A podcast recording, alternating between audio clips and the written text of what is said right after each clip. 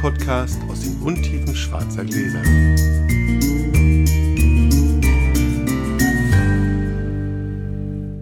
Hallo Flo. Hallo Felix.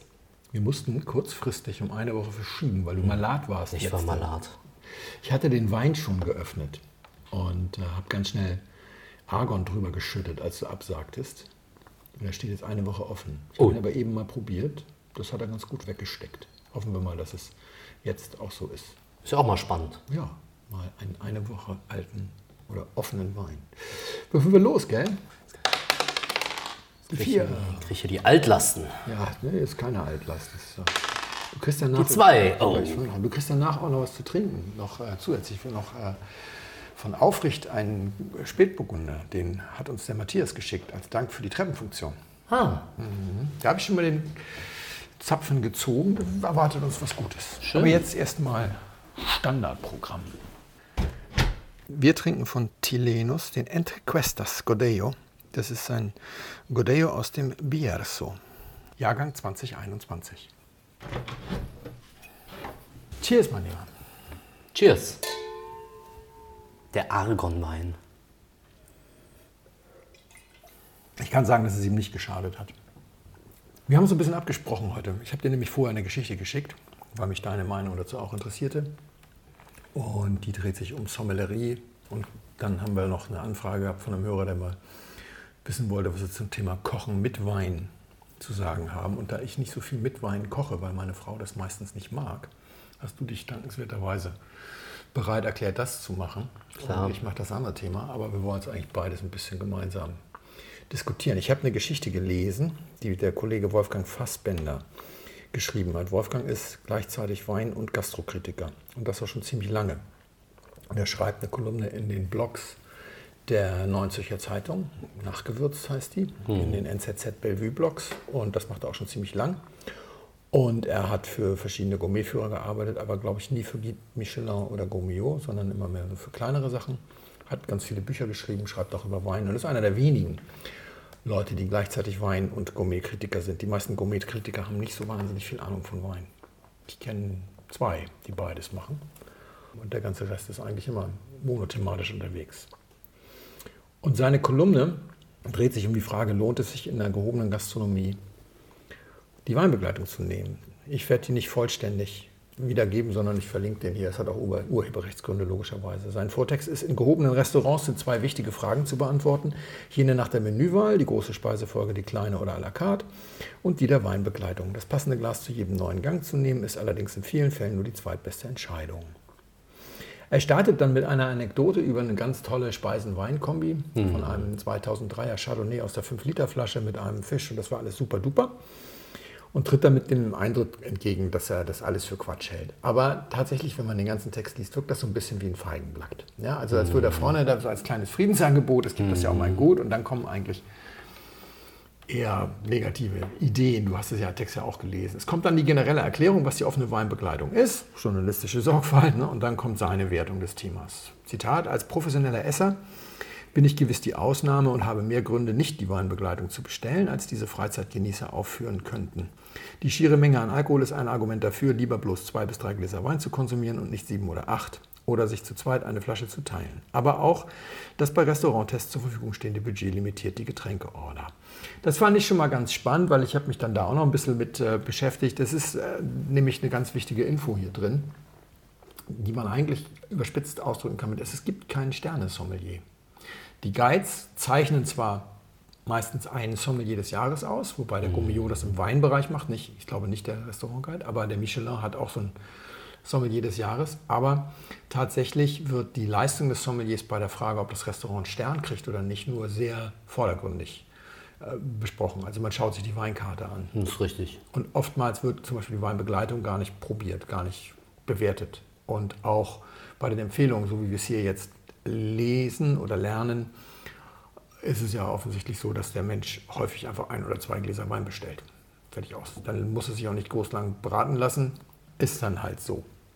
Das finde ich ganz spannend, weil natürlich die meisten Sommeliers dann doch irgendwie den Stern auch vor sich hertragen, wenn sie in einem Sterne-Restaurant arbeiten und vielfach der Eindruck entstehen könnte, dass der Sommelier den Stern mitverdient oder ganz wesentlich mitverdient.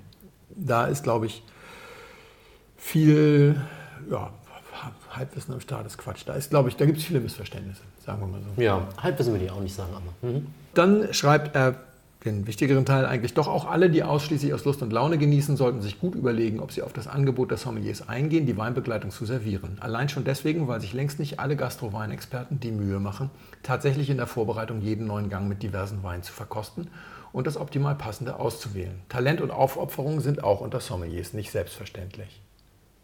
Das ist schon hart. Ja, da steckt aber auch viel drin, finde ich. Und mir geht es nicht um eine Textkritik von Wolfgangs Text, um Himmels Willen, sondern ich, weil er das sehr verdichtet, würde ich das gerne ein bisschen ausweiten. Denn da steckt auch viel über die Sommelerie drin. Die Frage ist ja, ist das denn wirklich so? dass die Leute das meistens unterbleiben lassen, obwohl sie es sollten. Muss man das eigentlich wirklich machen? Also muss man wirklich jetzt ständig Weine aufreißen, um ein Pairing zu machen? Oder kann man auch einfach eine Zutatenliste nehmen und sich dann Gedanken machen. Und ich habe, eigentlich wollte ich es hier mit runterbringen, aber es ist gar nicht so nötig, es hier am Tisch zu haben. Ich habe Christina Fischers Buch über Wein und Speisen, das Standardwerk, das haben wir, glaube ich, auch schon mal hier im Podcast vor wirklich vier Jahren oder sowas schon mal liegen gehabt. Und das ist ein tolles Buch und es ist eine tolle Sommeliere und ich habe ein fantastisches Seminar mal mit ihr erlebt beim Vino Camp. Aber wenn man sich das Buch genau anguckt, dann steckt da natürlich, wie es sich gehört, jede Menge Basiswissen über Wein drin, da stecken mhm. viele Anekdoten drin, da werden Köche mit interviewt und pipapo. Und wenn man das mal alles strippt und sich wirklich hardcore auch die Bilder noch rausnimmt und anguckt, wie viel Text beschäftigt sich eigentlich auf den Punkt mit der Frage, was zu diesem Essen, wie kombiniert man, der hat auch so ein Baukastensystem, das ist auch total sinnvoll und gut zu erlernen. Wenn man das alles zusammenstreicht und sich nur diesen Teil anguckt, dann kommst du auf 32 DIN A4 Seiten Text. Höchstens. Hm. Höchstens. Und das liest du einmal, das dauert einen Nachmittag und dann nach drei Tagen, weil es wirklich viele Informationen sind, liest es nochmal und dann arbeitest du mal ein bisschen und nach einem Jahr liest es dann nochmal zweimal und dann ist das drin. Und Tatsache ist, dass die meisten Menschen, die ich kenne, die Sommelier gelernt haben oder diese Ausbildung gemacht haben, sagen, eigentlich steht in dem Buch schon mehr drin, als der Kursinhalt in dieser Hinsicht zu bieten hat. 32 Seiten DIN A4 hast du, deswegen bist du auch in zwölf Wochen Sommelier, wenn du den Vollzeitkurs machst. Mhm. Da ist ja noch viel drin zum Thema Kalkulation, Umgang am Gast, Schreiben an der Weinkarte und so weiter und so weiter. Wir haben hier gestern ein Steak gegessen, ein Freund von mir von der Mosel war zu Besuch und ich. So ein Dry-Aged Tomahawk, so pure Fleischeslust für den Grill, so richtig angefeuert und dann mal so richtig mit Hitze von zwei Seiten und dann bei, bei indirekter Hitze dann nur 20 Minuten auf 52 Grad Kerntemperatur. Und das hat unglaublich lecker geschmeckt und wir haben dazu getrunken einen gereiften Pinot, 15 Jahre alt, hatte nicht mehr so wahnsinnig viel Tannin. Man kann eine wahnsinnig lange Diskussion darüber führen, ob jetzt lieber Pinot oder Bordeaux. Tatsächlich, ich habe dazu schon Pinot getrunken, Bordeaux, Garnacha aus Spanien, Grenache nominierte Cuvée aus der, von der Rhone. Es ist eigentlich völlig wurscht. Du kannst auch Brunello zu trinken. Also Klar. man kann da so eine Pseudodiskussion drüber führen. Tatsache ist, dass diese Röstaromen, diese Maillard-Reaktion sorgt dafür, dass Tannin, was da ist, weniger auffällig wirkt. Das hilft mir vor allem, wenn der Wein ein bisschen zu jung ist. Mhm. Dann wird das alles ein bisschen weggebügelt und wird auch so ein bisschen süßlich dabei, das Tannin. Das ist sehr angenehm. Mhm. Wenn jetzt wie gestern bei dem 15 Jahre alten Pinot da nicht mehr so viel Tannin da war, es war noch was da, aber nicht mehr so viel, dann wird das auch nicht komplett wegnivelliert, sondern auch das wird dann einfach noch mal ein bisschen feiner, leckerer, süßer. Und meine Idee ist es, dass du da nicht so eine riesige Wissenschaft draus machen kannst, also diese 32 Seiten. Und wenn mich jemand fragt, also du bist häufig sehr breit aufgestellt, klar, wenn du jetzt eine besondere Beilage hast, wir haben dieses besondere Fleisch jetzt tatsächlich komplett ohne Soßen oder sonst was, es war natürlich gewürzt, aber komplett ohne Soßen oder so gegessen, weil es aber viel zu gut war, um das mit irgendwelchen Tunken zu. Ja, klar. Und da hättest du wirklich jede Art von Rotwein zu trinken können, so gut wie jede Art. Und das Fett, das wir bei einem Tomahawk haben, was ja ein, ein Ribeye oder ein Entrecote am, am Knochen gereift ist, ja. das schneidest du eh weg. Esse ich eh nicht mit. Also deswegen, also dieses Jahr, da ist jetzt viel Fett drin und deswegen nimmst du lieber einen Wein mit mehr Säure, was man dann gerne mal so sagt. Das ist sehr theoretisch. Ja, total. Denn am Ende lag das Fett auf dem Teller und nicht in meinem Magen. Und du hast keine gereifte Auslese dazu genommen. Ich werde immer noch von Hörern, Lesern, Zuschauern manchmal gefragt, was würdest du jetzt dazu trinken, wenn die mir irgendwas schicken, eine Mail schicken, eine Nachricht schicken? Oder was würdest du dann zu diesem Wein kochen oder so? Und ich antworte da immer relativ selbstbewusst. Also bei anderen Fragen zu, was soll ich jetzt kaufen für mein Kind und so weiter, da habe ich immer viele Einschränkungen. Da lehne ich die Verantwortung so ein bisschen ab und sage, na ja, ich weiß ja nicht, wie du so tickst und so weiter. Aber bei diesen Fragen bin ich mittlerweile relativ straightforward. Wenn die Zutatenliste einigermaßen vollständig ist Ja. und wenn die Gartechniken, die angewendet werden, jetzt muss ich mal kurz gucken, ich habe es mir aufgeschrieben, gedämpft, gedünstet, pochiert, gekocht, gebraten, geschmort, gegrillt, geröstet oder gebacken. All das kannst du nämlich in meinen Augen weitgehend ohne Test essen und Test, was weiß ich, kombinieren. Klar, wenn Zitronensaft im Spiel ist und so, ja, keine Regel ohne Ausnahme, bitte ja, hängt das jetzt nicht Klar. so hoch, aber im Wesentlichen kannst du da einfach auf, nach Schema F auf dem Reißbrett, 32 Seiten Christina Fischer und ein bisschen Erfahrung und dann funktioniert das. Und man muss auch nicht so viel Angst haben, weil, wie gesagt, wir hätten da gestern auch Bordeaux zutrinken können, völlig anderen Wein, sogar einen jungen Bordeaux, hätte auch gepasst. Also so wahnsinniger Frevel wird da nicht veranstaltet. Anders ist es aber, wenn jetzt jemand anfängt zu sagen, ich habe hier fermentiertes Gemüse oder eingeweckte, ja, so, so, so Pickles und, klar. und, und solche Sachen am Start, dann, dann muss man tatsächlich aufreißen und probieren, weil das sind alles, also auch so, wir haben eine Soße mit einem Kombucha drin und so, also alles, was irgendwie in diese Richtung Beizen und Salzlake und, Fermentieren. und so weiter geht, weil das sind eigentlich alles Weinkiller, die nehmen dem Wein was weg. Und ich sage mal, ich glaube, dass ich ein ganz ordentlicher Verkoster bin, aber mir einen Riesling vorzustellen, wie er schmeckt, wenn ich zwei Gramm Säure wegnehme, das kann ich nicht. Ich weiß auch, dass es Winzer gibt, also die Winzer, die viel auf- und absäuern müssen, weil sie zum Beispiel in heißen Regionen unterwegs sind oder in sehr kalten oder so, die können das vielleicht auch in Teilen. Aber im Wesentlichen, dass ich einen Wein einschenke und denke, so und jetzt mache ich einen sauren Hering dazu und dann habe ich noch eine Idee, wie der schmeckt, wenn die Säure nicht mehr am Start ist, das wird dann schon deutlich schwieriger. Also in dem Fall, ja, muss man dieses aufreißen. Aber ansonsten glaube ich, dieses, ja, und die haben jetzt nicht so richtig alles miteinander verkostet, ah, da muss man jetzt auch nicht immer machen. Bei diesen neuen fermentierten Geschichten so, hast du auch ganz oft super Konzeptspeisen, wo eigentlich alle Komponenten schon auf dem Teller liegen und wo dann für Wein gar kein Platz mehr ist. Ja, ja, das ist richtig. Wenn es so krass orchestriert ist und so viele verschiedene Einzelpuzzleteile zusammengesetzt werden und so, da frage ich mich auch oft, wie soll ich da eigentlich den Wein zu auswählen und zu was? Zu dem Vollakkord, wie man sagt? Ne? Also wenn Ja. ich alles auf dem, Te- auf dem Löffel habe oder nehme ich dann nur drei Komponenten und das soll dann passen so? Und da gibt es auch, das ist meine subjektive Wahrnehmung, gerade bei diesen Supertüftlern der neuen Generation gibt es auch Leute, denen der Wein tatsächlich scheißegal ist, sozusagen. Ja. Wo die sagen, hey, pass auf, ich, ich mache das hier jetzt so, das ist so. Ich habe neulich, neulich ist übertrieben, ist bestimmt auch schon vier, fünf Jahre her, im Industry Standard hier in Berlin, was gegessen, was war total irre. Das war ein vegetarischer, ein veganer Zwischengang. Das war eine Zucchini, die war auf irgendeine Art und Weise irgendwie fermentiert oder sowas und dann war die nochmal auf irgendeine zusätzliche Art warm gegart und die war dann gewürzt mit der Asche einer Zucchini. Das heißt, haben, du hast quasi vier Zucchini auf dem Teller gehabt oder vier Teile Zucchini, drei lagen da und eins war Ex.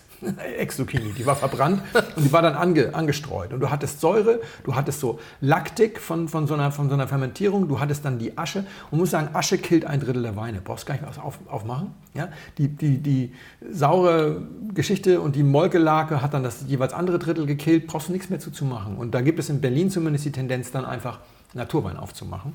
Und dann auch so einen, der auch so Vollgas gibt. So mit, mit allem drum und dran. Und das ist so ein bisschen so ein, so ein, so ein Wettsingen von Dave Grohl und Till Lindemann. Ja? Also da, da kommt nicht Schubert bei raus. Das ist einfach, wer kann lauter schauten sozusagen. Und da, wird dann, da ist dann echt richtig Bambule auf dem Teller und im Glas und so weiter. Und das ist für manche Menschen dann auch spannend. Und gerade in der jungen Hipster-Gastronomie ist das auch super spannend. Aber wenn natürlich dann der Schubert-Liebhaber kommt, der sagt dann, Das ist mir zu anstrengend. das ist mir zu anstrengend und kriegt dann ja häufig dann noch zu hören, ja, Sie sind ja von diesen ganzen Industrieweinen irgendwie in so einen Mainstream-Gaum geprügelt, Sie armer Lurch, Sie haben halt keine Ahnung.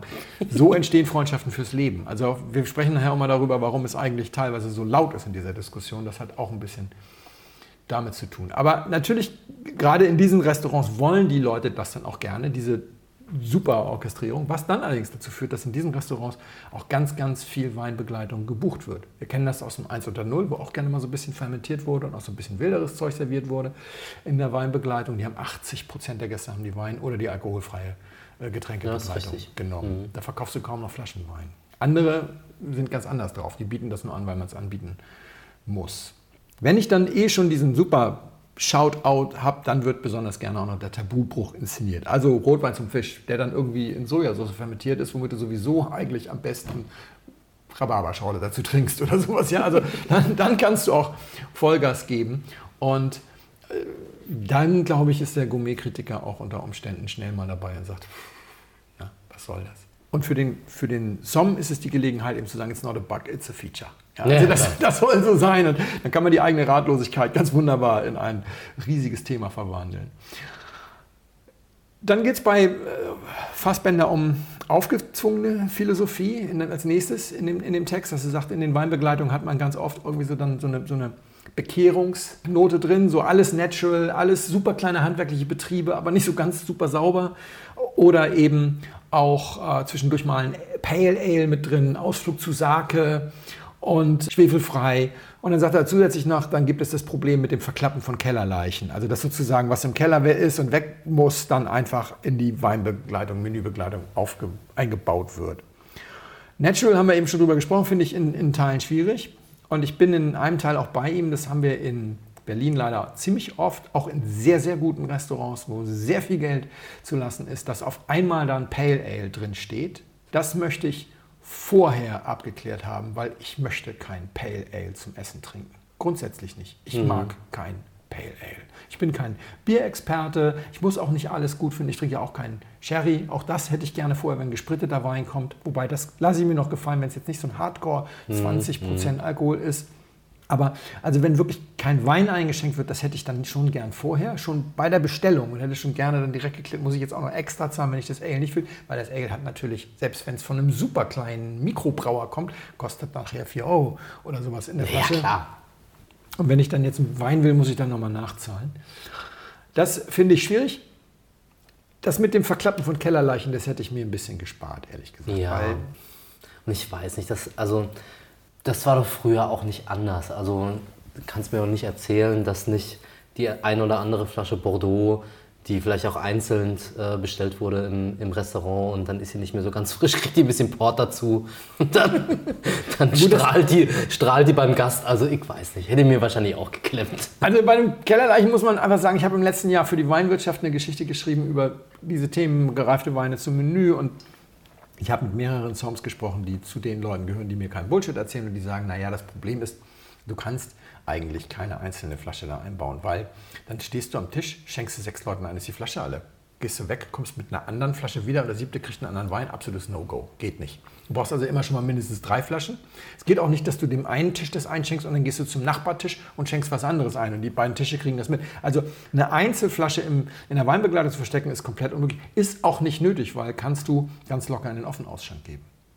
Klar. Und auch eine zweite oder dritte Flasche, das kriegst du dann schon hin. Und das andere, was die sagten, ist, hey, wir machen jedes Jahr Inventur. Und natürlich stehen wir jedes Jahr am Ende der Inventur da und sagen, guck mal, hier ist eine Position mit 20 Flaschen, die sollte jetzt mal weg. Das sind aber noch lange keine Kellerleichen. Die kannst du noch zwei Jahre lang perfekt trinken. Weil, wir machen die ja jedes Jahr, die Inventur. Und es kann natürlich dann auch mal schlimm passieren, dass in dem Jahr aus irgendeinem kühnen Grunde jemand wieder vergisst die, dann sind die im nächsten Jahr aber auch immer noch gut. Die musst du schon zweimal hintereinander vergessen, bis sie wirklich zur Kellerleiche werden, die du irgendjemandem dann unterjubeln musst. Und ich finde, dass das so sehr negativ gesehen ist.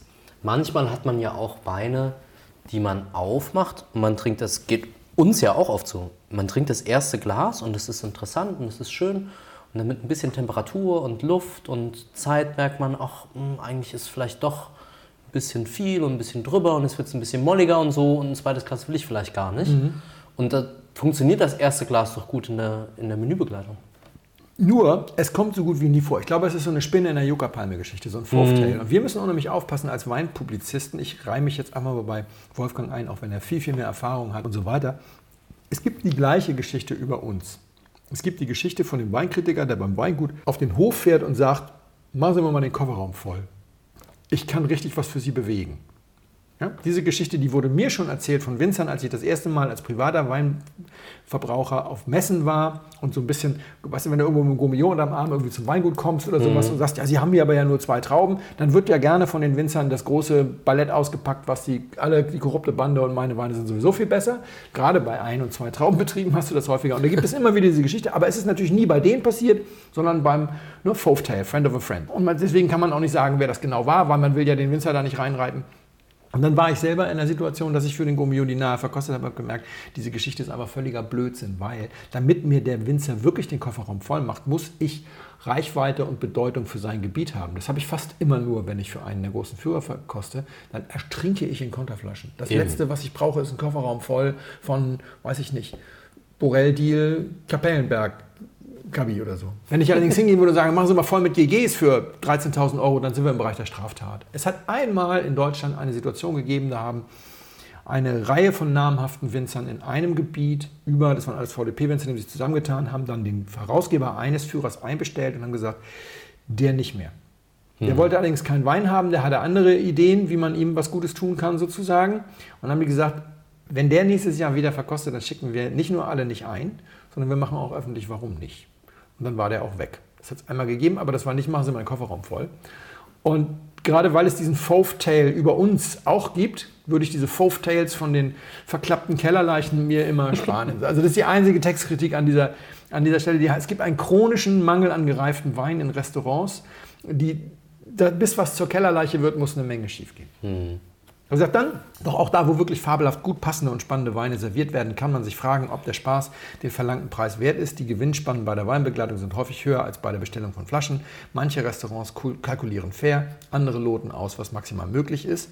Auch da, wo keinerlei unlautere Absichten unterstellt werden können, kommen Gäste mit einer Flasche oft besser weg, preislich und nicht selten auch qualitativ. Nur ein Beispiel im Berliner Restaurant Rutz, einem der besten deutschen Esslokale, kostet die siebengängige Weinbegleitung 219 Euro. Zum etwa gleichen Preis allerdings bekäme ich dort nicht nur eine Flasche Silvaner großes Gewächs von Wirsching aus Franken, sensationell gut, sondern auch noch einen vergleichbar guten Rotwein von Huber aus Baden. Das würde für zwei genügen und ebenso viel Freude machen. Ja, das ist ein ganz schwieriger Vergleich, das äh, einerseits, andererseits. Aber auch da, finde ich, kann man mal kurz drüber sprechen. Äh, wenn man jetzt auf die Webseite des Rots geht, es sind 179 Euro für die siebengängige Weinbegleitung, aber das ist nicht ein Fehler von ihm, sondern die haben im Januar die Preise gesenkt. Ich kenne die Leute im Rots ganz gut. Ich habe auch tatsächlich sogar mit Falco Mühlichen telefoniert zu dem Thema, dem Restaurantleiter und Nancy Grossmann, die Sommelier, hatte mir gestern nochmal eine Mail geschrieben mit der aktuellen Weinbegleitung. Grundsätzlich ist es richtig, jetzt 187 Euro, glaube ich, für die sieben Gänge. Ist wahnsinnig viel Geld. Ja, das ist viel Geld. Und jetzt müssen wir noch mal ganz kurz über diese Sommelerie sprechen, weil das ist ja unser eigentliches Thema. Also äh, der Text ist ja nur ein Anlass. Es gibt einerseits das, was ich eben sagte, du machst Schema F und das ist nicht bös, sondern gut. Du schaust, was habe ich im Keller, du machst eine Menübegleitung, du sagst hier, das ist hier ein geschmortes Rippchen mit irgendwie Spitzkohl, à la bla bla und so. Da kann ich auch ohne großes Aufreißen was zumachen. Und dann gibt es die Möglichkeit, dass du das miteinander abgleichst und ein bisschen probierst. Und dann gibt es die ganz seltene Möglichkeit, dass du dich mit dem Koch zusammen hinstellst und gemeinsam ein bisschen tüftelst.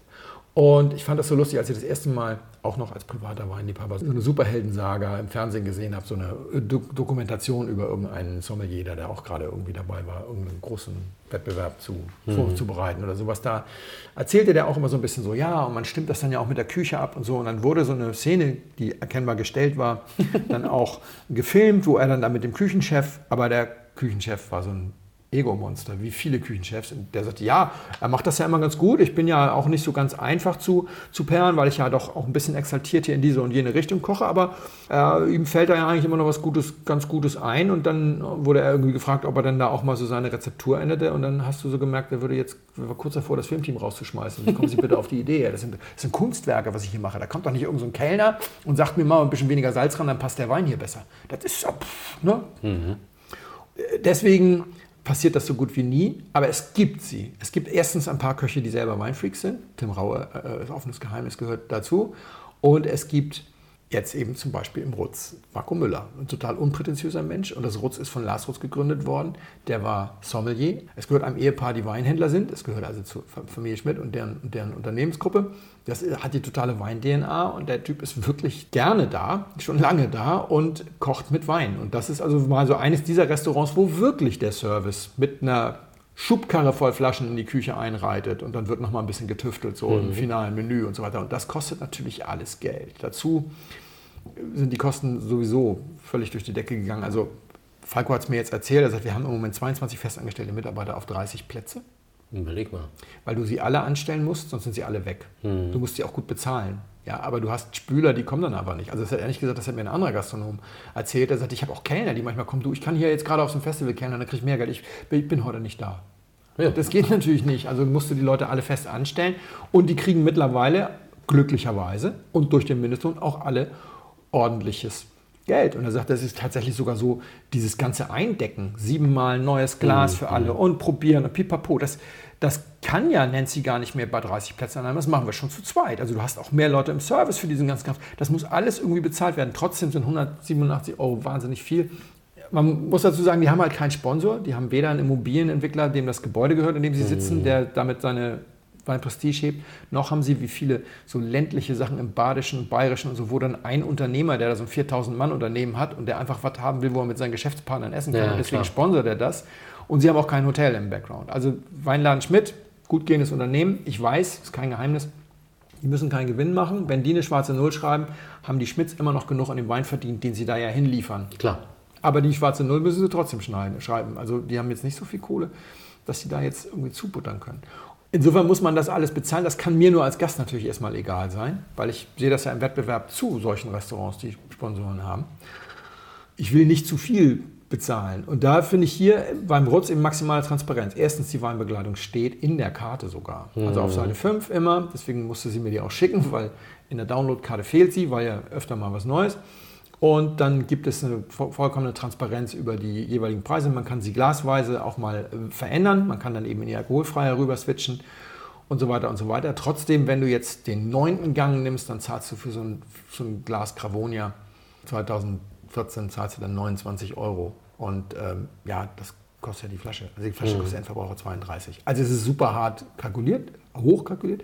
Ich würde es auch nicht machen, aber es ist wenigstens so, dass du sagst, maximale Entstehungsaufwendung, maximale Transparenz und maximale Flexibilität für den Kunden. Deswegen finde ich es so schwierig, die jetzt ausgerechnet als Beispiel in diesem Text zu nehmen. Ja, ja also, fand ich auch. Hm. Bestellen würde ich es immer noch nicht, aber das, also wenn so teuer, dann bitte so, so teuer. Und dort. Ja. Und dort, hm. genau. Fand ich auch.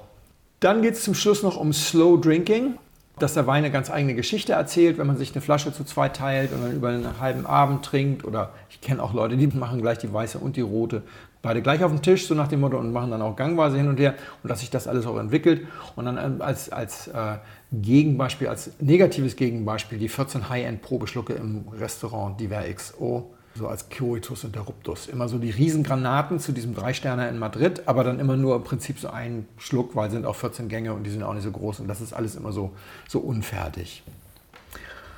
Mein Freund Charlie hatte das auf Facebook so kommentiert. Krass, was der sparsame Laie liest, die Weinbegleitung sollte man eher nicht nehmen, weil man abgezockt wird, die Sommeliers es eh nicht können und ein Wein zu zwölf Gängen genauso gut passt. Die anderen Kommentare da drin und auch Kommentare unter ähnlichen Geschichten zeigen, es gibt eine riesige Kluft zwischen den Weinfreaks und den Soms. Es gibt eine regelrechte Aggressivität gegenüber dem Berufsstand des Sommeliers unter Weinfreaks, unter mhm. den Älteren. Ich glaube, deswegen erzähle ich das übrigens, weil ich glaube, unsere jüngeren Hörer, für die ist das jetzt teilweise sehr neu. Das kann gut sein.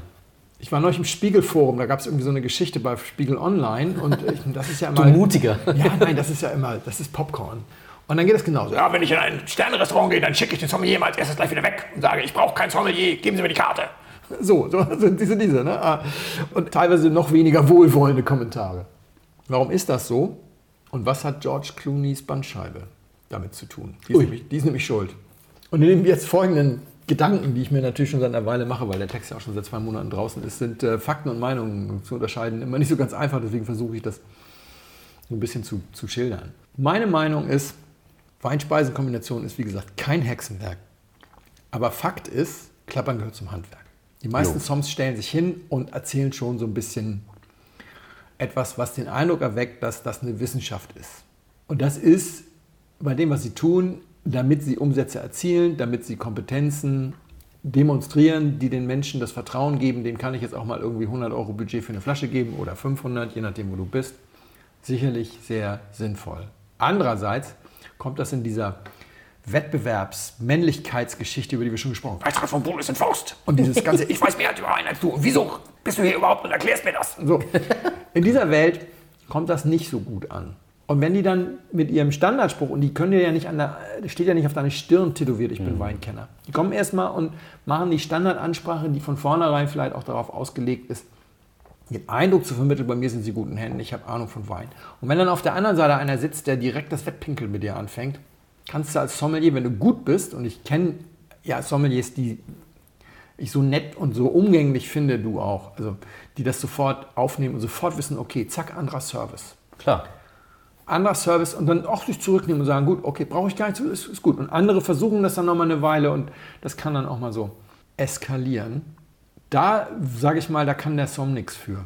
Nee. Ist doch klar, dass er das macht. Also, dass er sich da erstmal hinstellt und versucht zu sagen, hier, ich weiß was über Wein und bei mir sind sie gut aufgehoben. Dafür ist er ja angestellt. Ja, und er wird am Umsatz gemessen und muss auch sowas machen. Fakt ist aber auch, es gibt eine kurze Ausbildung und eine hohe Fehlerdichte. Ja, ist richtig. Und gerade Wolfgang Fassbender kann davon sicherlich ein Lied singen.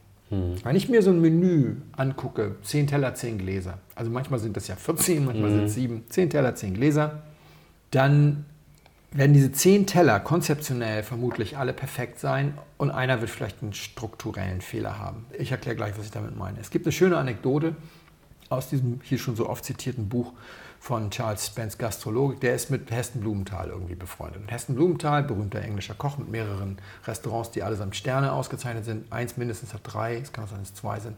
Hat eine Versuchsküche, in der er Neues ausprobiert. Und er hat einen eingefahrenen Prozess, wie er das macht. Also erst tüftelt er ein bisschen, dann kommen irgendwelche Sous-Chefs aus den Restaurants und müssen das probieren und so. Und am Ende gibt es in dieser Versuchsküche eine Chefstable mit zwölf Plätzen und dann werden Leute eingeladen. Das sind einige Stammkunden, es sind auch einige Kritiker, die mit ihm irgendwie gut sind und es wirkt so, als wäre Charles Spence auch einer von denen. Und er erzählte eine Geschichte, wie Heston Blumenthal der Meinung war, oder schreibt er in dem Buch, er hätte jetzt seinen Signature-Dish gefunden. Das Ding, mit dem er in die Kochgeschichte eingibt. Sozusagen das Robuchon-Kartoffelpüree von Blumenthal. Deswegen hat er alle Prozesse außer Kraft gesetzt und hat die Leute direkt eingeladen. Keine Voressen mit irgendwas. Und es war ein Lachseis. Es war eine Vorspeise, ein geeister Lachs, der aber wirklich auch als Eis serviert wurde. Und die freundlichste Reaktion in dieser Runde war wohl, das finde ich schwierig. Der Durchschnitt war, du willst mich vergiften. Und das Schlimmste war, ich habe in meinem Leben noch nichts Schlimmeres gegessen als das. Deswegen hat es dieses Produkt auch nie in irgendein einzelner Restaurants geschafft. Es ist einfach sang- und klanglos beerdigt worden. Ja?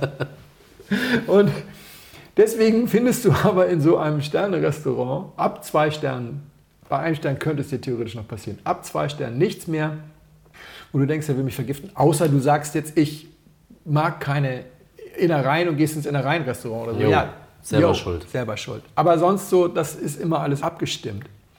Strukturelle Fehler hast du also nicht, dass der Koch was falsch gemacht hat, du hast aber individuelle Fehler. Ich habe das vorhin falsch gesagt, sorry, strukturelle Fehler hast du nicht, individuelle Fehler. Da ist mal ein Gemüse zu gar, da Ja. ist mal ein Garpunkt irgendwo verpasst, da ist auch irgendwo mal nicht ordentlich abgeschmeckt oder gesalzen. Ein Teller von zehn ist normal. Bei den Wine Pairings ist meine Erfahrung, im Schnitt ist eine von sieben verunglückt. Wenn ich irgendwo, ich mache viel Wine Pairing, weil meine Frau ja keinen Wein zum Essen trinkt und ich Flaschen dann nicht alleine auskriege, also mache ich das sehr oft. Eine ist immer so, dass ich wirklich sage, das hätte ich nicht gemacht. Das ist im Schnitt. Natürlich gibt es auch Menüs, in denen das nicht der Fall ist. Klar, es gibt ja auch ganz tolle Sommeliers. Ne? Aber im Schnitt einer von sieben. Zwei sind so aus der Kategorie harmlos. Da reden irgendwie Essen und Wein fröhlich aneinander vorbei, aber es tut niemandem weh. Uns stört nichts und so. Genau. Bei Vieren hast du so den Eindruck, jetzt habe ich einen Einfluss des Essens auf den Wein, die irgendwie, den ich mal so positiv bezeichnen würde. Das Schlimmste, mein Äquivalent zum Lachseis war hier in Berlin in einem Laden, wieder brutal regional, bla bla bla. Und dann kam zum Dessert so ein Süßwein mit extrem viel flüchtiger Säure, Hardcore Natural, echt bös Essigstich. Und dann dachte ich, der Wein ist nicht gut, aber wenn du den jetzt in eine kulinarische Massenvernichtungswaffe verwandeln möchtest, dann servierst du jetzt bitte was mit viel Oxalsäure dazu, Rhabarber oder sowas. Und was kam? Rhabarberküchlein. Wo du denkst, so, okay, ich werde heute keine Zähne mehr putzen, weil von hinten kommt die Oxalsäure und von vorne kommt der Wein und einmal die Bürste ansetzen und dann sind da nur noch Stumpfe. Und es war einfach, wow. So, Alles weggefräst. alles weggefräst und wo du sagst so, ey, das kann doch nicht wahr sein. Äh, Und dann auf der anderen Seite hast du eben dieses Heldending. Äh, ne, Ich werde immer gefragt, wenn ich sage, ich publiziere über Wein, ah, sind Sie Sommelier? Und dann habe ich am Anfang auch immer so ein bisschen leicht säuerlich gesagt, nee, ich bin Weinkenner, nicht Weinkellner. Weißt du, irgendwann habe ich mir das geschenkt, weil das piefig ist. Aber am Anfang war es tatsächlich so.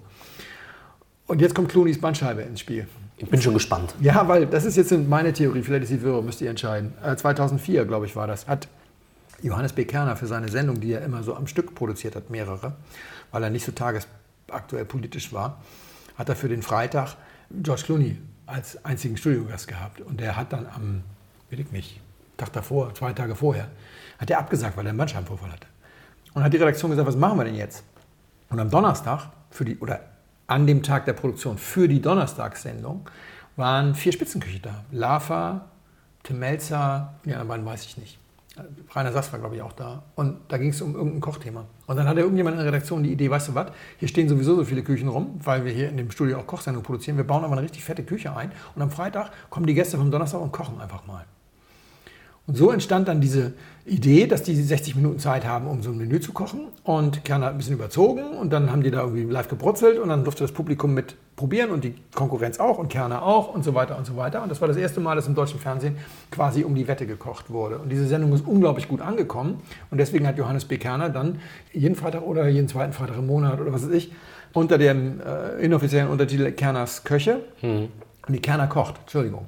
Das gemacht, als Lanz seine Sendung dann übernommen hat, hat das eine Weile pausiert und dann hieß es als Lanz, als Lanz Köche ging es dann auch da in den Freitag. Und so wurde das erste Mal um die Wette gekocht und das ging unglaublich erfolgreich los. Und dann kamen diese ganzen Wettkochsendungen, Kocharena, Kochduell, ja. Grill den Hensler. Und seitdem wird Kochen völlig anders inszeniert in Deutschland und Kochen wird zur Heldentat. Und es geht ums Gewinnen und es geht darum, wer der Beste ist und es wird um die Wette gekocht, was es so kracht und die Leute können gerne jede Form von Bildungsnotstand demonstrieren und laut Scheiße rufen sie oft sie wollen. Ist egal, wenn es am Ende schmeckt, stimmt die Quote. Das ist mhm. wirklich, also na, ich habe so ein bisschen Schwierigkeiten, hört man wahrscheinlich zwischen den Zeilen, mit Kitchen Impossible. Ach, nur leicht hört man das raus. also wenn dann, wenn dann jetzt auch noch die, die Einschlägigen dabei sind, dann ist ja nur noch Piep, Piep, Piep sozusagen. Wahnsinn. Egal, seitdem ist das also so. Und die Soms haben gedacht, Mist, jetzt werden die Köche zu Superhelden, ja wirklich zu Superstars. Also Tim Melzer ist ein A-Promi. Da haben die Soms gesagt, da müssen wir auch irgendwie hinterher. Wir, wir, wir brauchen das auch irgendwie so. Und, und haben eben mit ihrer Sommelier-Union und so weiter jetzt auch, gehen auch voll auf dieses Wir sind Superstars-Ding und gehen voll auf dieses Könner, Könner, Könner. Ja, es sind alles nur noch Helden. Problem, das ich jetzt habe, ist, bei den Köchen kannst du die Heldentaten nachvollziehen. Da sind irgendwelche Juries, die verkosten das und so weiter. Bei den Sommeliers merkst du das meistens über irgendwelche Auszeichnungen und Pressemitteilungen und alles sehr, sehr intransparent.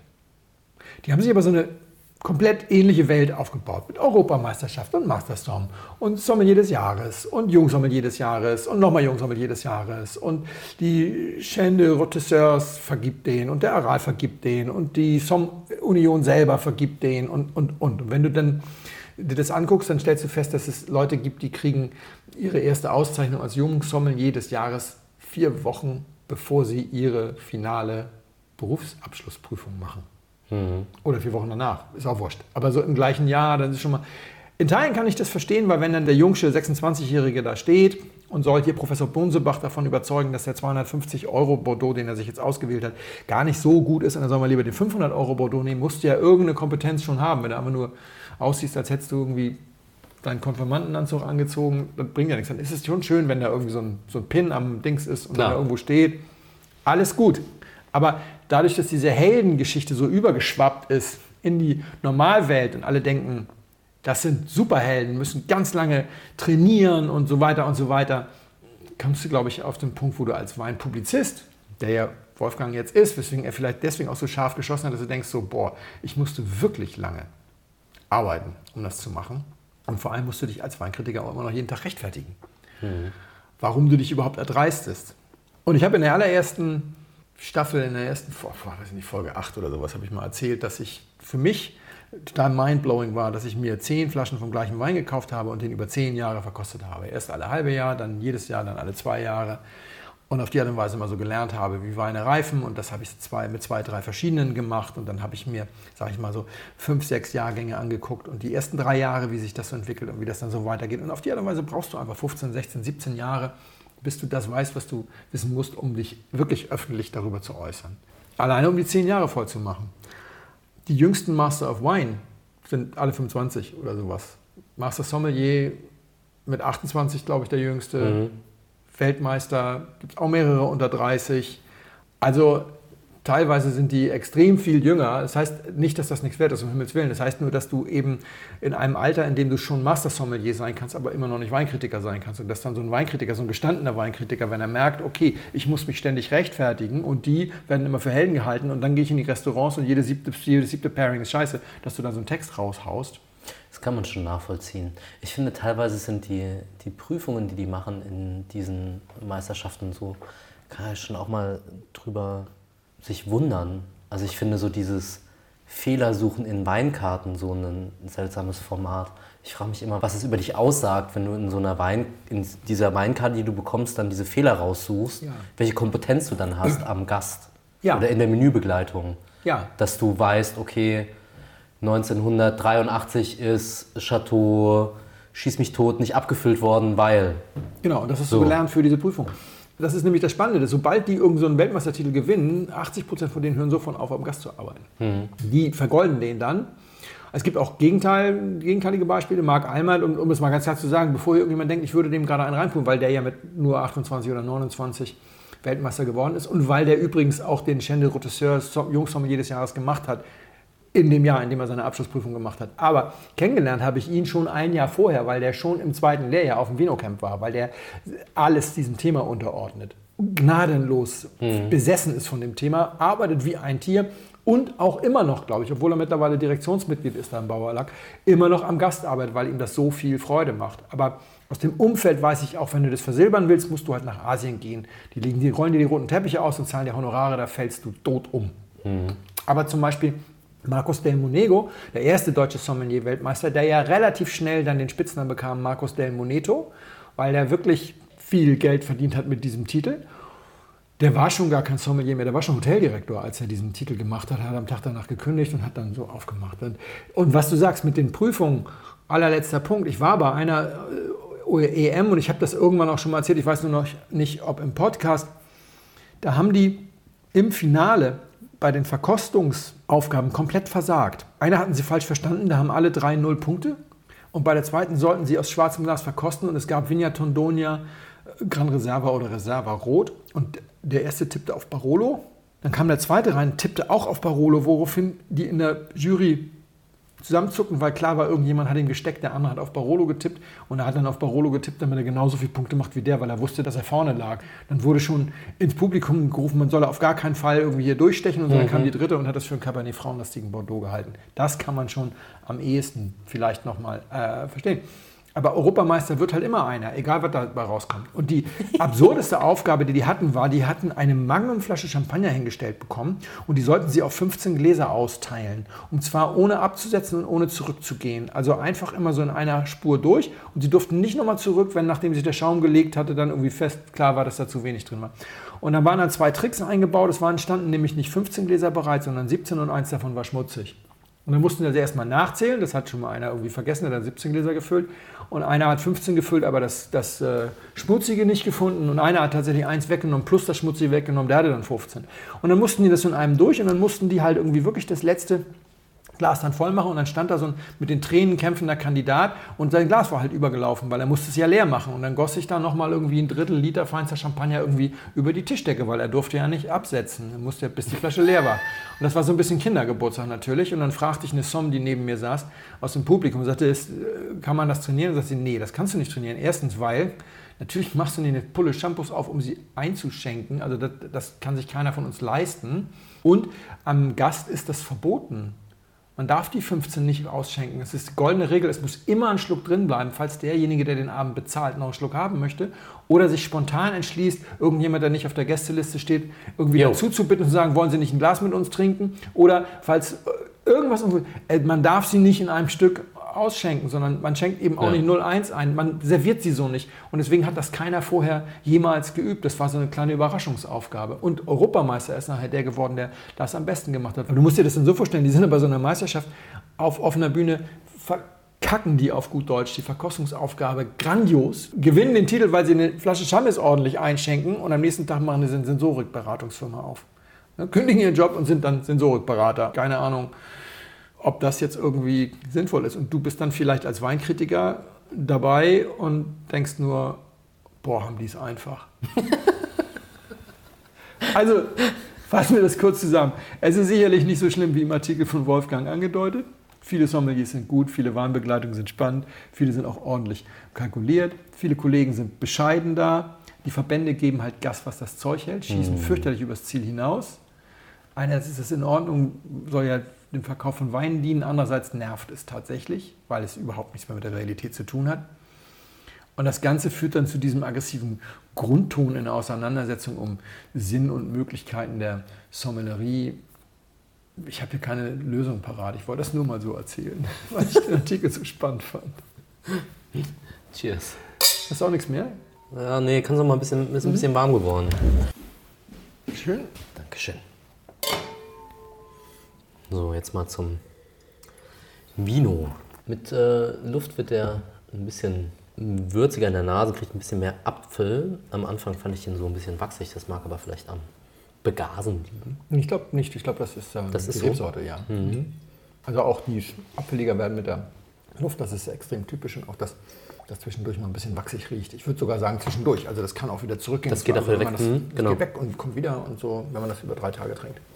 Ich finde, das ist ähm, recht verhalten in der Säure. Es kommt ein bisschen mehr über die Struktur und über Würze. Es ist relativ lang, ist weiß. Mit ein bisschen mehr Luft gibt es mehr Gas. Und ich finde es schön. Es äh, ist relativ lang. Es ist ziemlich natural. Ich finde es nicht so konventionell, weil es so changiert. Und Das ist vielleicht die Woche offen. das Also, kann sein, ja. Dass das jetzt so eine leicht oxidative Note Genau, ein bisschen Oxy habe ich mir aufgeschrieben. Ja, das ist vielleicht, also es ist auch, auch der Ausbau, aber es ist, ich- also es ist nicht natural. Es, äh, Ja, ist aber spannend. klar, es, Low Intervention ist es auf jeden Fall hoch 4.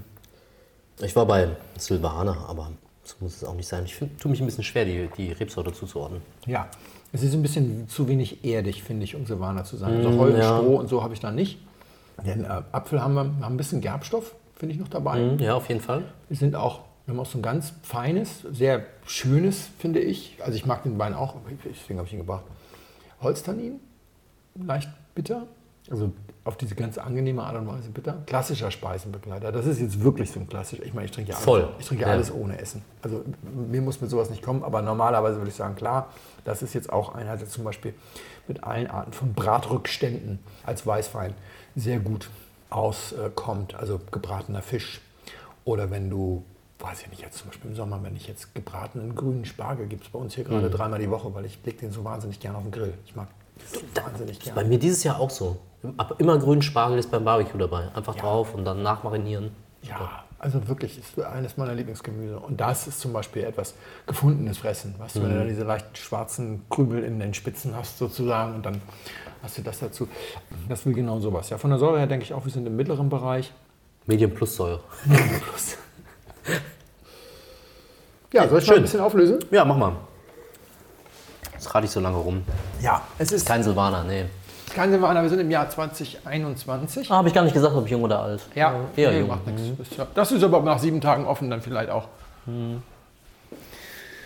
So, wir sind im Bierzo. Wir Bierzo. schließen eine, ja, wir sind schon wieder in Spanien, aber wir schließen jetzt auch endlich mal die Lücke Godello. Ah ja, Weil wir haben Idee. schon so oft über Godello geredet und dann habe ich irgendwann entsetzt festgestellt, dass wir gar kein Godello im Glas hatten bisher in diesem Podcast. Also die weiße Antwort Spaniens auf den Chardonnay. Ein Wein, der auch wirklich nur funktioniert, wenn man ihn im Holz ausbaut, ist meine Meinung. Ihn dann gerne ein bisschen auf den Hefen liegen lässt. Hier haben wir Fuder. Wir haben also keine Barriques. Wir sind etwas größer. Wir haben auch nicht so wahnsinnig viel Schmeckbares Holz. Nee, finde ich auch nicht. Also, so, ich wollte jetzt die Triggerworte nicht ansprechen, um dich nicht zu beeinflussen. Wir sind auch so ein bisschen in dieser öligen Konsistenz, diese verhaltene Säure, die du ansprachst, geht für mich so ein bisschen, aber es ist 0,0 Butter. Es sind, wie gesagt, auch keine Barriques, es ist kein aggressives Toasting oder so. Es ist eher so, dass das, dass das äh, zurückhaltend ist und dafür sorgt, dass der Wein oxidativ ausgebaut ist. 13,5 Alkohol versteckt er wahnsinnig gut, finde ich. ist Und der Produzent. Jetzt muss ich erzählen. Ich muss jetzt ein bisschen Werbung machen. Der Wein ist aus meiner Vipino-Kollektion und der Produzent ist gar nicht so einfach zu erkennen. Also die Familie Mignano Gomez hat 14 Weingüter oder sowas. MG Wine Group. Die haben das allerdings wiederum von einer anderen Familie gekauft, das Weingut.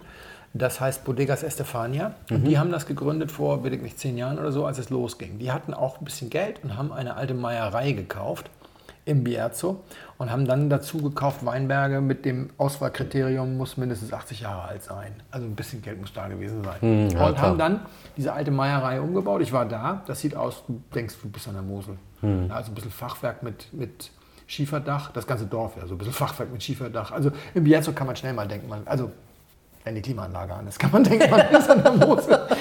Und, und ich habe das deswegen genommen, weil ich war total irritiert. Der, der önologische Direktor dieses Weinguts ist Raúl Perez, also Mr. Mencia, der Superstar. Und äh, es ist das einzige Weingut, das keinen Deutschlandvertrieb hat.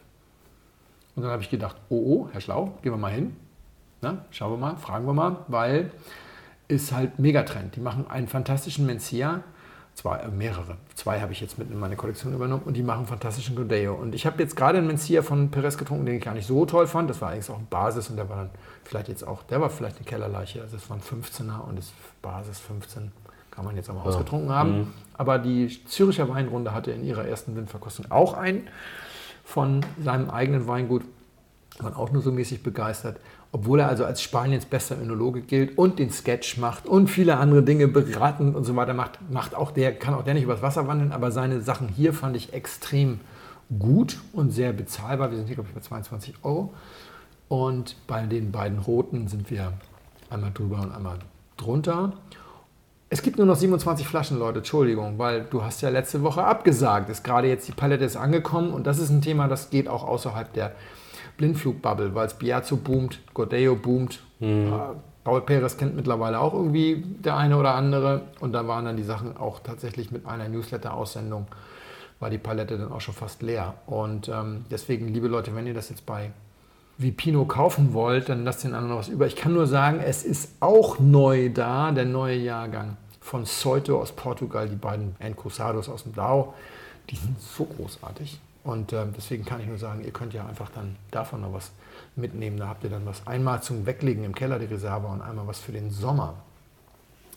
Ja, schön. Ich schenke Felix heute einen Sauvignon Blanc aus der Südsteiermark ein, vom Gerhard Wohlmuth, Ried Steinriegel 2021.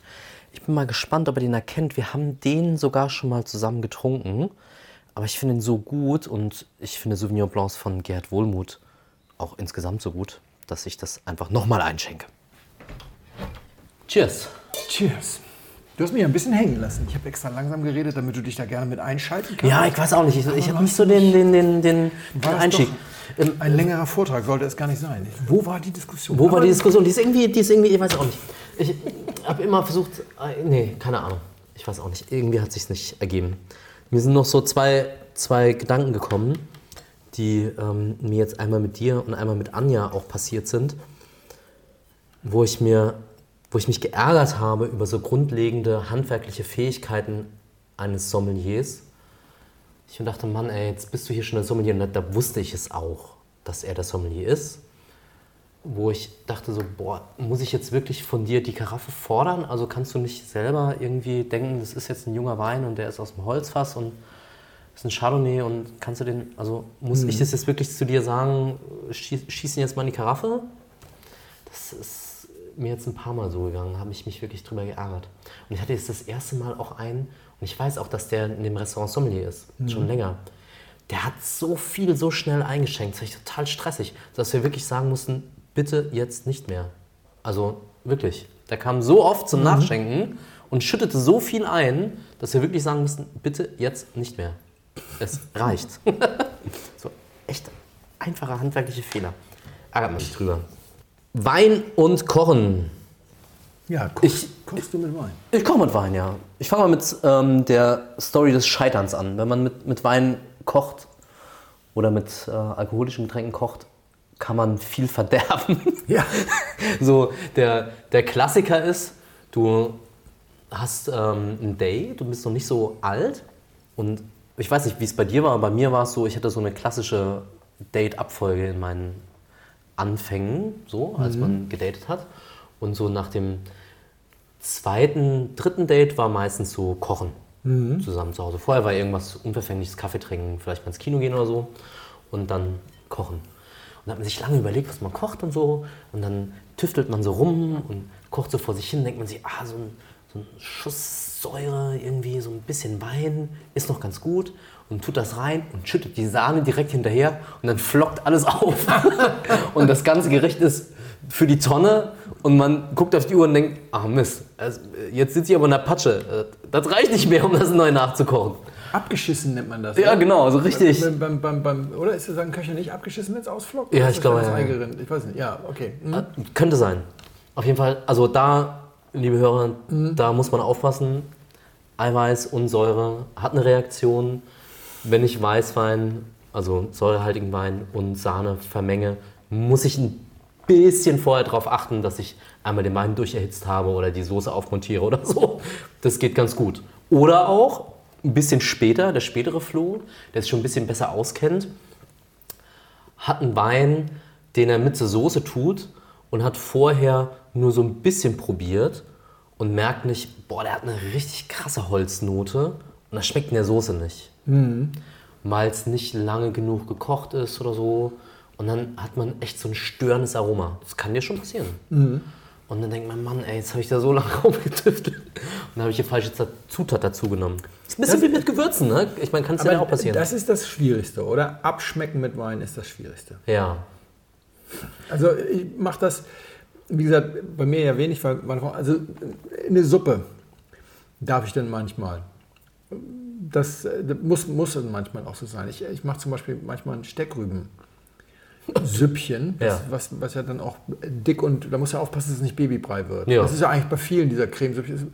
Und da ist ja so ein frischer Weißwein, der dann noch schmeckbar ist, häufig eigentlich die Rettung.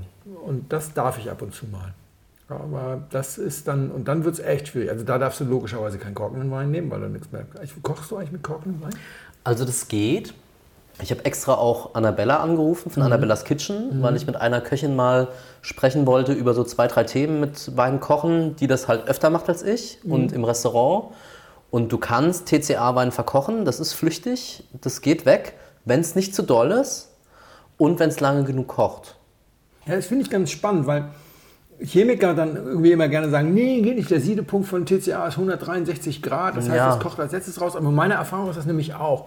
Ich weiß nicht, ob es wirklich rauskocht oder ob es mit irgendwelchen Säuren oder anderen Verbindungen sich dann letzten Endes zusammentut, weil beim Essig weiß ich es ja auch, da weiß ich es definitiv, ich habe schon Essig nur aus korkenden Weinen gemacht, da, ist überhaupt, da kommt überhaupt nichts bei, bei, bei raus. Das, das riecht sogar relativ schnell nicht mehr. Also selbst wenn der Essig noch lange nicht fertig ist, aber du den ersten Essigduft im Ballon hast, ist der Kork schon weg. Am Ja. Anfang riechst du natürlich den Kork. noch. Das ist eine, ich glaube, das ist eine, eine spannende Frage, die viele so umtreibt. Kann ich Korken in Wein zum Kochen nehmen oder nicht? Ja, man hat mich auch umgetrieben. Ich würde sagen, auch aus der Erfahrung von, mit, äh, aus dem Gespräch mit Annabella heraus, ja, das geht, wenn du es lange genug kochst und wenn es ein leichter Kork ist und auch nur ein Kork, weil ich würde jetzt nicht die Empfehlung aussprechen, ja ist egal, wenn der einen Muff hat wie was weiß ich was, schütten in die Soße und das geht auf jeden Fall weg. Ah, schwierig, ja. Das Ja. wäre wieder bei diesem ähm, Desaster und dann hat man fünf Stunden lang Gulasch gekocht und dann nimmt man den ersten Löffel und denkt so, boah, das schmeckt aber irgendwie doch noch muffig. Dann, das, da möchte ich nicht irgendwie der, der Übeltäter sein, der euch das empfohlen hat. Das geht schon. Es sollte aber nicht zu dolle sein, glaube ich. Ja. Ich finde bei dieser TCA-Geschichte oder auch alles andere, was krasse Aromen betrifft, Oxidation, Holz, extreme Säure, muss man es verstehen wie ein Gewürz. Also da, da muss man überlegen, möchte ich das im Essen haben oder nicht? Und wenn ich das in die Soße gieße, wie lange koche ich die? Weil das hat einen, einen großen Einfluss auf das Geschmackserlebnis zum Schluss auch was den Restalkohol zum Schluss anbelangt, aber da kommen wir vielleicht gleich drauf. Das muss ich mir einfach vorher überlegen. Ich überlege mir auch vorher, was für Gewürze tue ich dazu. Und das muss ich beim Wein auch machen. Ich zum Beispiel koche fast nie mit Riesling. Ja. Das würde mir nie einfallen, Ja. weil die Säure so hoch ist und oft hat es dieses leichte Petrolige und so, das, das würde ich im Essen nie haben wollen. Und Weißwein verkoche ich ja doch auch meistens nicht so lange wie jetzt ein Rotwein-Schmorgericht, sodass das in der Soße dominanter ist als ein Rotwein. Würde ich nie auf die Idee kommen, Riesling zu nehmen. Außer du machst jetzt Rieslingkraut oder so, wo das im Rezept drin steht. Aber ansonsten würde ich das nie machen. Nehme ich immer lieber Weißburgunder oder eine andere Burgunder-Rebsorte oder so. Oder auch mal, weiß ich nicht, Albarino oder so. Eher sowas, ja. Wenn ihr jetzt vorstellt, machst zum Beispiel Muscheln. Ja? Muscheln ist so ein, so ein Klassiker, habe ich mit Annabella lange drüber geredet. Da gehört ja Wein voll dazu, vielleicht sogar noch Pernod, um dem Ganzen so ein bisschen Pfiff zu geben. Da würde ich, würd ich nie auf Riesling kommen. Das finde ich ist so für mich so ein, so ein No-Go-Wein, das mache ich eigentlich nie an die Soße. Bei Rot und Kochen ist, glaube ich, das, das häufigste Schmorgerichte. Und da ist bei mir der Go-To-Wein guter Cotiron. Ja. Ist eine spannende Frage auch, wie viel gebe ich aus für einen Kochwein? Ja. Sehr spannend. Sehr spannend. Darf das der 3,65 Euro Wein sein? Muss das der 17,85 Euro Wein sein? Was Oder- hältst du von dieser Geschichte, man soll den Wein verkochen, den man auch im Glas haben will? Na, das halte ich für Quatsch. Ja, oder? Das Also ist, das ist mega. Quatsch. Ja, das ist super Verschwendung. Weil die, die Idee dahinter, man muss ja überlegen, okay, wie, wie will ich mein Gericht beeinflussen, durch welche, äh, ja, durch die Farbstoffe und die ähm, Gerbstoffe und die Geschmacksträger und so. Das schaffe ich mit einem guten Cotiron für 10 Euro auch.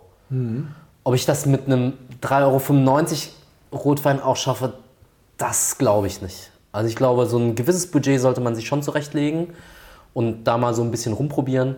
Aber so einen kräftigen Rotwein, farbintensiv, mit Tannin, mit genug Alkohol und so und genug Gerbstoff und Geschmack kriege ich für 10 Euro, 11 Euro ja auch. Vielleicht sogar ein bisschen weniger, da würde ich mich nicht drauf festlegen.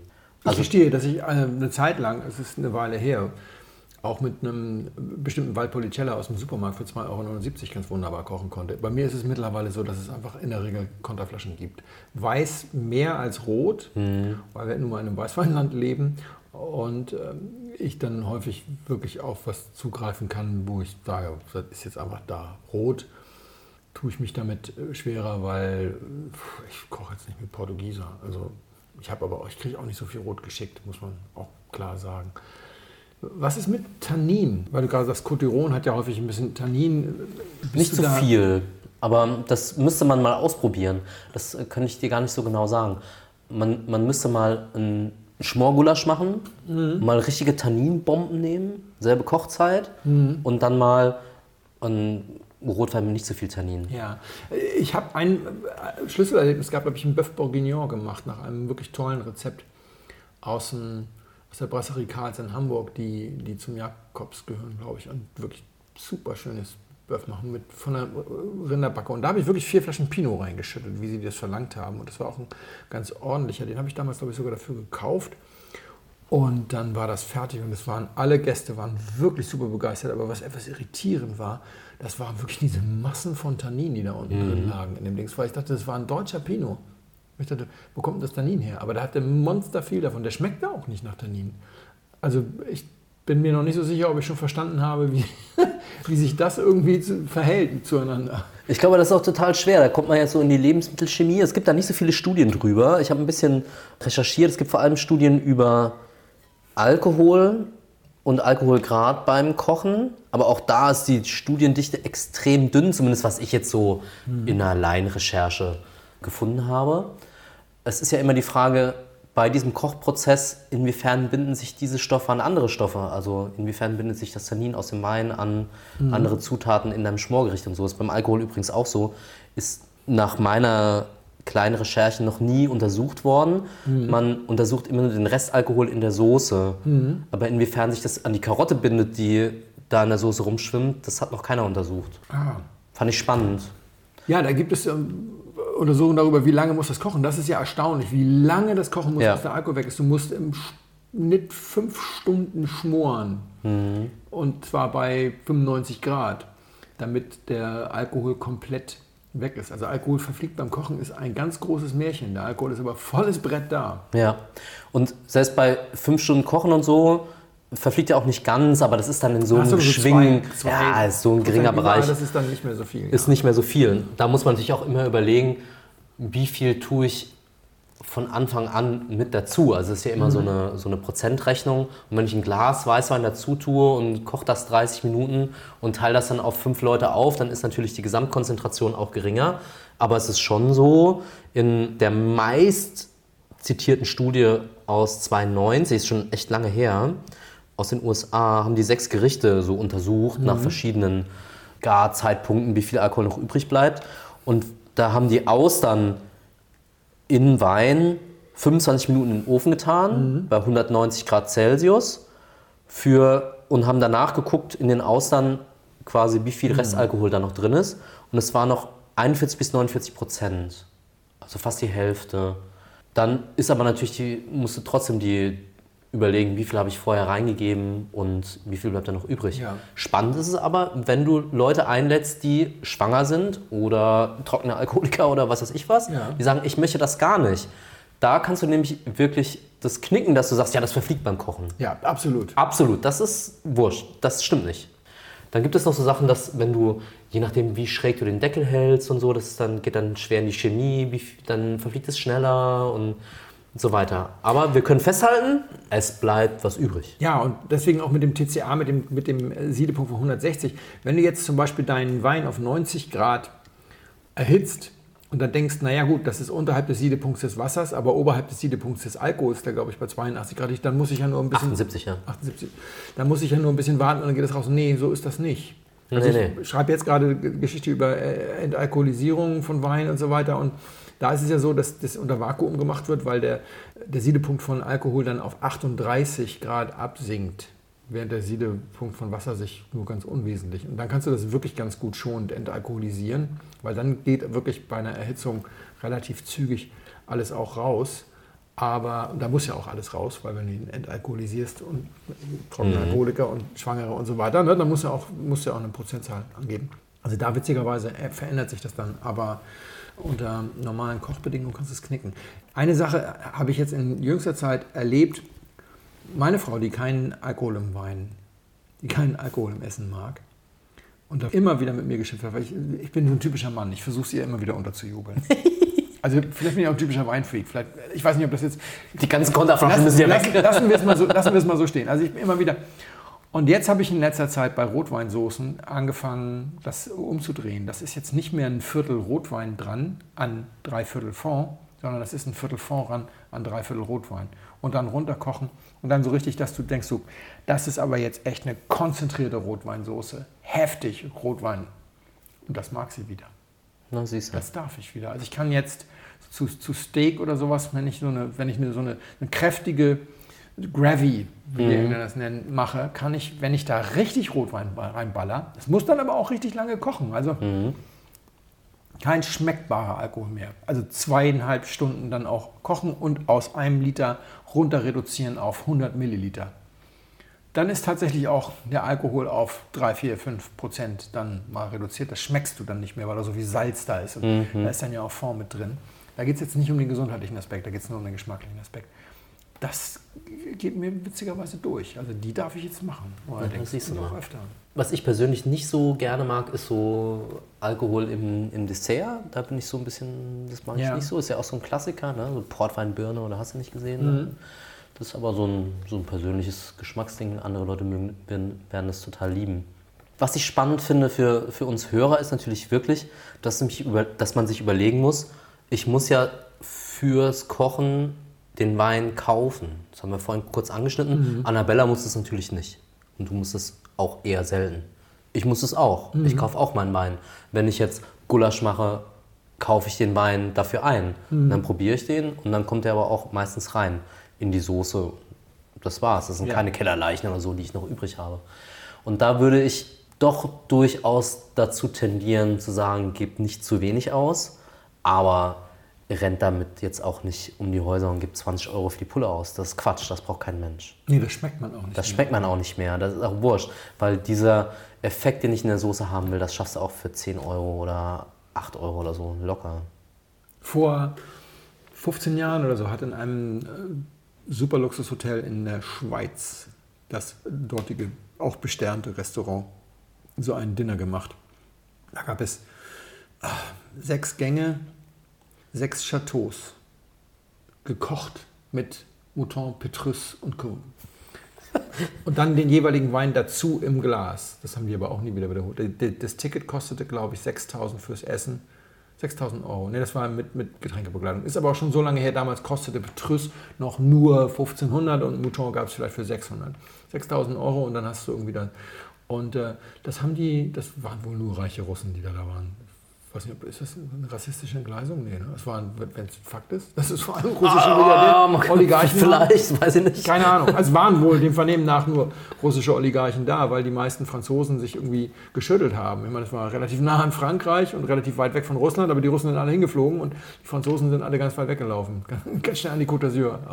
Und irgendwie, weiß ich nicht, Rosé trinken. Aber fand ich auch ganz spannend. Es hat sich nicht durchgesetzt. Also so eine Überraschung. Eigentlich würde ich das gerne mal mit Sam Hofschuster diskutieren.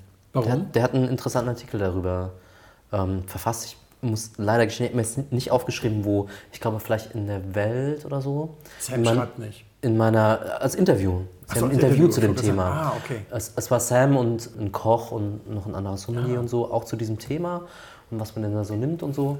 Und laut dem Interview schüttet der teilweise drei, vier Flaschen Wein in die Soße. Also das würde mich mal interessieren. Ja. Da scheint er nochmal einen anderen Zugang zu, zu haben. Das wäre spannend.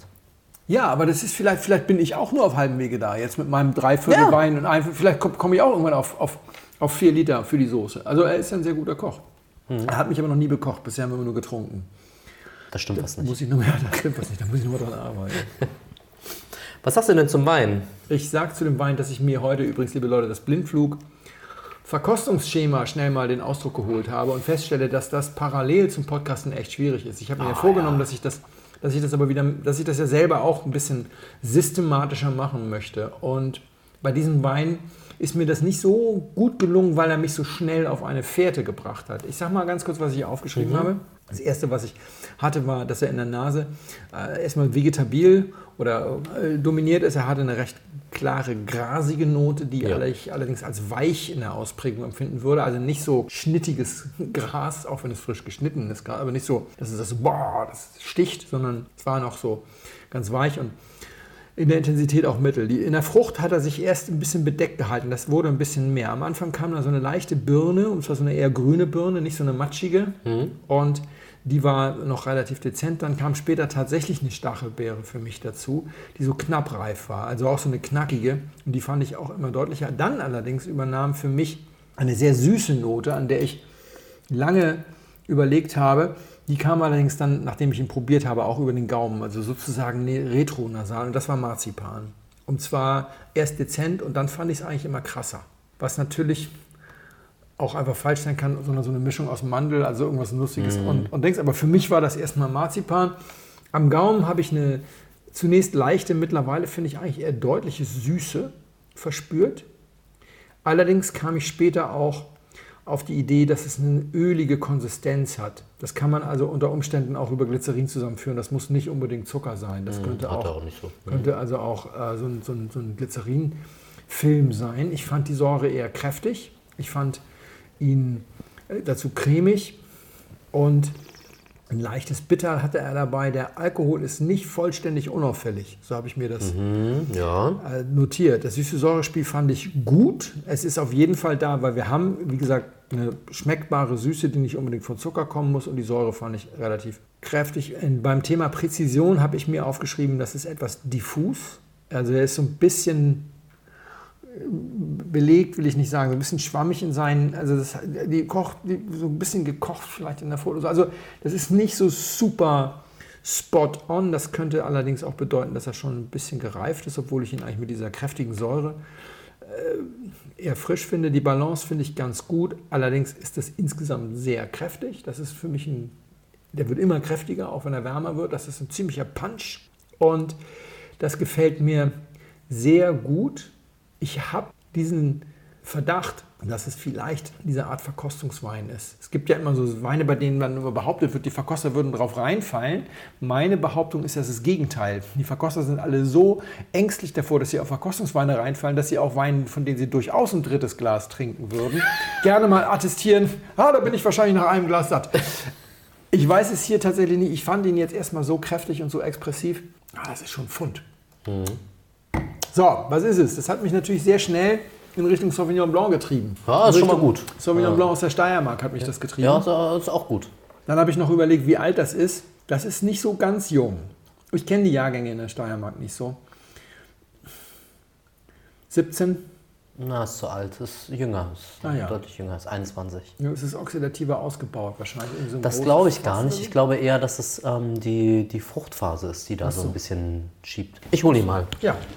Wir haben den schon getrunken zusammen. 21er auch, oder? Mhm. Ja, das kann man immer trinken. Wohlmut Ried Steinregel. Sauvignon Blanc. Da hole ich das Verkostungsschema. Und näher war ich noch nie dran an dem Wein. Mhm, das ist richtig. Da warst du sehr nah. Ich glaube, es macht total Sinn. Quadrera Demonstrandum, alter Schwede. Ja, Gerhard Wohlmuth, großartiger Winzer, großartige Weine. Ried Steinriegel, Sauvignon Blanc, deswegen auch diese Power. Ja, das ist viel zu jung. Ja, ja, genau. Das, das reift noch, Das reift unglaublich. das reift gut. Das reift nicht so beeindruckend wie sein Edelschuh, also sein, Ja. sein größerer Sauvignon Blanc, den ich hier eigentlich einschenken wollte. Aber du weißt ja, Sascha ist ja schwer beschäftigt und ist so, ich komme nicht immer in den Keller rein und so. er hat ja seine Zeit, die Zeit ist ja ein großes Thema für ihn. Deswegen konnte ich da keine gereifte Sache rausholen. Deswegen habe ich das hier genommen, weil man das, ich mag das jung auch gerne, weil in dieser Fruchtphase mag ich den Steinriegel auch. Ich Ja. trinke das schon, wir trinken, also ich und du auch, wir trinken das schon länger. Gerd Wohlmuth macht wahnsinnig tolle Sachen. Ja, das ist für mich der Hidden Champion in der Steiermark. Der Champion ist Christoph Neumeister und natürlich Themen, klar. Logisch. Klar, so. Aber ich gestehe, ich, ich war da, habe alle drei Weingüter besucht und ähm, Gerhard kenne ich allerdings dadurch, dass es ein Freund von Anja ist und bei Anja im Sortiment ist auch schon sehr viel länger und, und kennt viel mehr seiner Weine. Äh, Und äh, das ist immer wieder großartig. Bei Wohlmut muss man einfach sagen, dass der Riesling halt so unglaublich ist. Also zusätzlich zu dem, zu dem Säure. Und der Chardonnay ist auch noch so gut. Aber bei Neumeister war ich von der Feinheit der Weine so unglaublich geflasht. Wie schön, dass du die Flasche direkt mitgebracht hast. Da können wir direkt nachschenken.